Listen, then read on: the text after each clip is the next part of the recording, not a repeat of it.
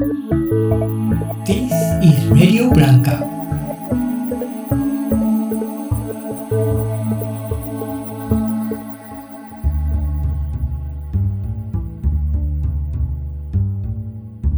こんばんは。ポッドキャスト Radio Blanca へようこそ。パーソナリティのカットです。この番組は僕がソロでやっているトーク中心のポッドキャストラジオです。このラジオでは旅や写真、音楽の話、ライフスタイルの話など、その時心に浮かんだことをゆっくり話していこうと思います。どうぞリラックスして最後までお付き合いください。えー、皆さんお久しぶりですね。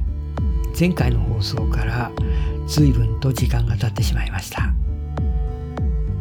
えー、今年の春は桜の季節が随分早く訪れて今は、えー、新緑が美しい一年で最も爽やかな季節を迎えています、えー、今は街路樹の八重桜や花水木の花が美しく咲いていますね。今日、えー、4月16日金曜日の夜皆さんはいかがお過ごしでしょうか？今回はですね、えー、先日見た映画の話をしようかなと思っています、えー、最近随分話題になっている映画でノマドランドという映画を先日見てきました、えー、実は僕は映画はほとんど見ない人なんですね、えー、それでも大体年に1本とか2本見るくらいなんですけれど今回のえー、ノマドランドという映画は僕が、えー、よく聞いているポッドキャストで藤原信也さんの「新東京漂流」という番組があるんですけれど、えー、その番組の中で少し紹介されていて、えー、興味を持ったので見てきました。まず簡単にこの映画がどんな映画なのかこれから説明していきますね。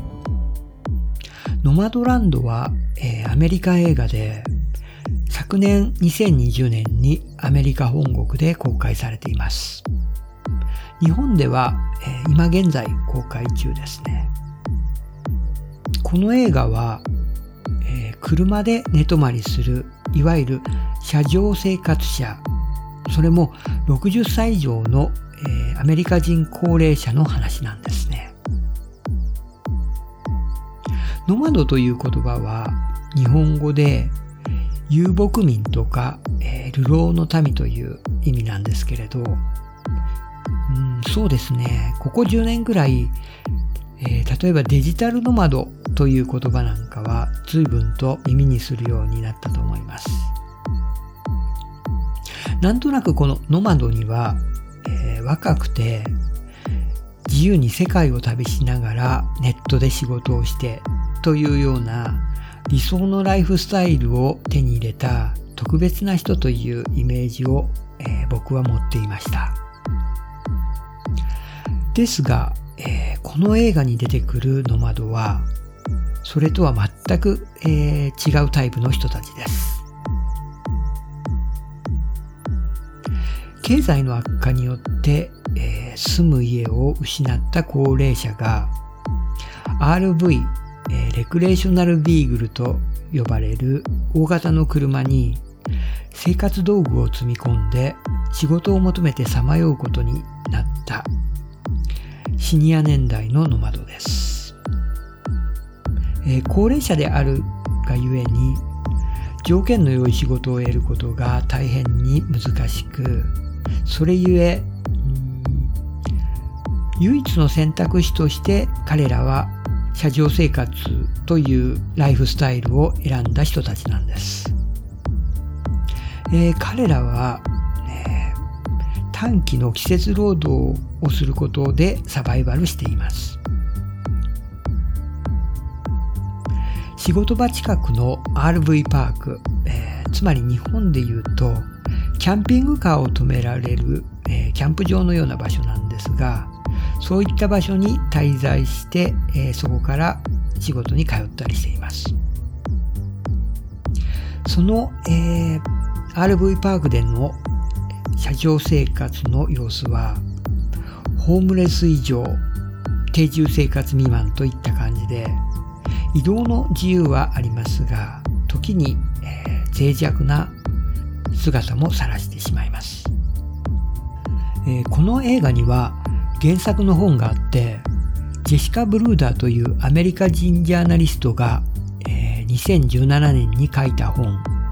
Nomadland Surviving America in the 21st Century という本です、えー、ネット情報によればこの映画は主演女優であるフランシス・マクドーマンドがこの原作の本を読んで衝撃を受け映画化権を購入して制作するに至ったと言われています。フランシスが監督として選んだのがなんと中国出身の女性映画監督クロエ・ジャオ中国名チャオ・ティンさん、えー、先日40歳になったばかりの若手監督ですね。この映画の出演者の中でプロの俳優はわずかに2人だけあとは実際の原作の本に登場してきた本当の車上生活者のノマドの方などが出演しています。えー、映画の特性上、出演者のメイクもなしで、野外のシーンでは自然光だけで撮影するなど、映画の、えー、典型的なエフェクトを極力排除したとてもシンプルな映画です。えー、現実のドキュメンタリーに近い、えー、自然さがあって、しかし映像美に溢れています。この映画の時代設定はリーマンショックによる経済危機の影響が残る2011年。場所はアメリカ西部のアリゾナ、カリフォルニア、ネバダ州。そして映画の場面は主に3つからなります。えー、主人公の女性、ファーンの仕事場所。そして滞在場所である RV パーク。そして出会った高齢者のノマドたちの家などです。この主人公を通して高齢のノマドがどんな風に働いてどんな風な生活をしているのかが描かれています。そしてこのファーンが出会う同じ境遇のノマドたちが語るライフストーリーによってどんな人たちがどんな原因でノマドになっていくのかが語られています。登場するノマドたちは心の中に深い悲しみや喪失感、経済的や健康上の問題を抱えています。そしてアメリカのメインストリームから外れてしまって、いわゆるサバイバルジョブをせざるを得ない危うい境遇に置かれています。また高齢者ゆえに死の影が時折垣間見えます。こういったアメリカの高齢者の窓たちはコミュニティを作り互いに助け合い時には RV パークに集まりイベントをしたり物々交換をするような非消費主義的な生活をにトライし現代のヒッピーのようにも見えます、えー、この映画を見た僕の感想ですが、映画を見て一番初めに大きな衝撃を受けました、ね、それはですねアメリカでこんなことが起こっていたんだっていうとてもシンプルな驚きでした。原作者であるジェシカ・ブルーダーもインタビューの中で車上生活をしてアマゾンの倉庫で働く高齢者のノマドの存在を雑誌を通して知ったと語っていました。それまでは彼女もそういった人たちの存在は知らなかったと言っています、えー、僕はアメリカで RV 車に乗って各地を旅している高齢者というのは、えー、なんとなく別のイメージを持っていてそれは、えーまあ、長年働いてリタイアして十分な、えー、お金の蓄えがあって気軽に余生を楽しんでいる、そんな、えー、人たちの、えー、娯楽を楽しんでいる人たちのようなイメージを持っていました。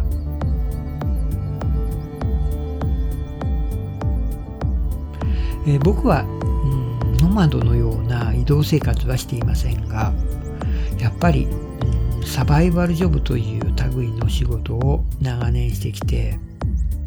えー、現在の仕事場も日本人の高齢者、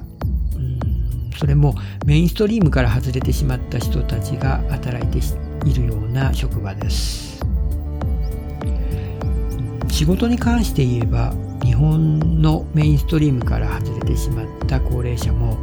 アメリカの、えー、ノマドたちも似たような仕事をしているんだなっていう、えー、気づきがありましたそして僕は、うん、この映画を見ていて時々すごく苦しく感じることがありましたそれはですね高齢者ゆえのもう後がない次のチャンスは来ないかもしれないという危ういギリギリの感じが伝わってきて、えー、それがなんだか自分の近い将来を見ているような気がしてきて、だんだん辛く感じてきました。そんな危うい境遇の中でも、アメリカのノマドたちは互いに助け合って、どうにか自尊心を保ってポジティブに生きている強さがありました。またこの映画の時代背景はリーマンショック後のアメリカで経済危機によって人々が多くのものを失うという状況は現在のコロナウイルスの時代にも共通するものがあると思いますそしてこの「ノマドランド」という映画はほとんど今まで誰も取り上げてこなかった高齢の放浪者という人たちに光を当てていることがとても印象的でした。自分にとって、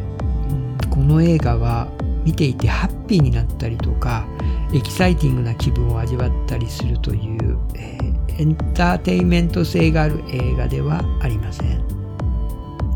僕自身そうですね見た後は何とも形容しがたい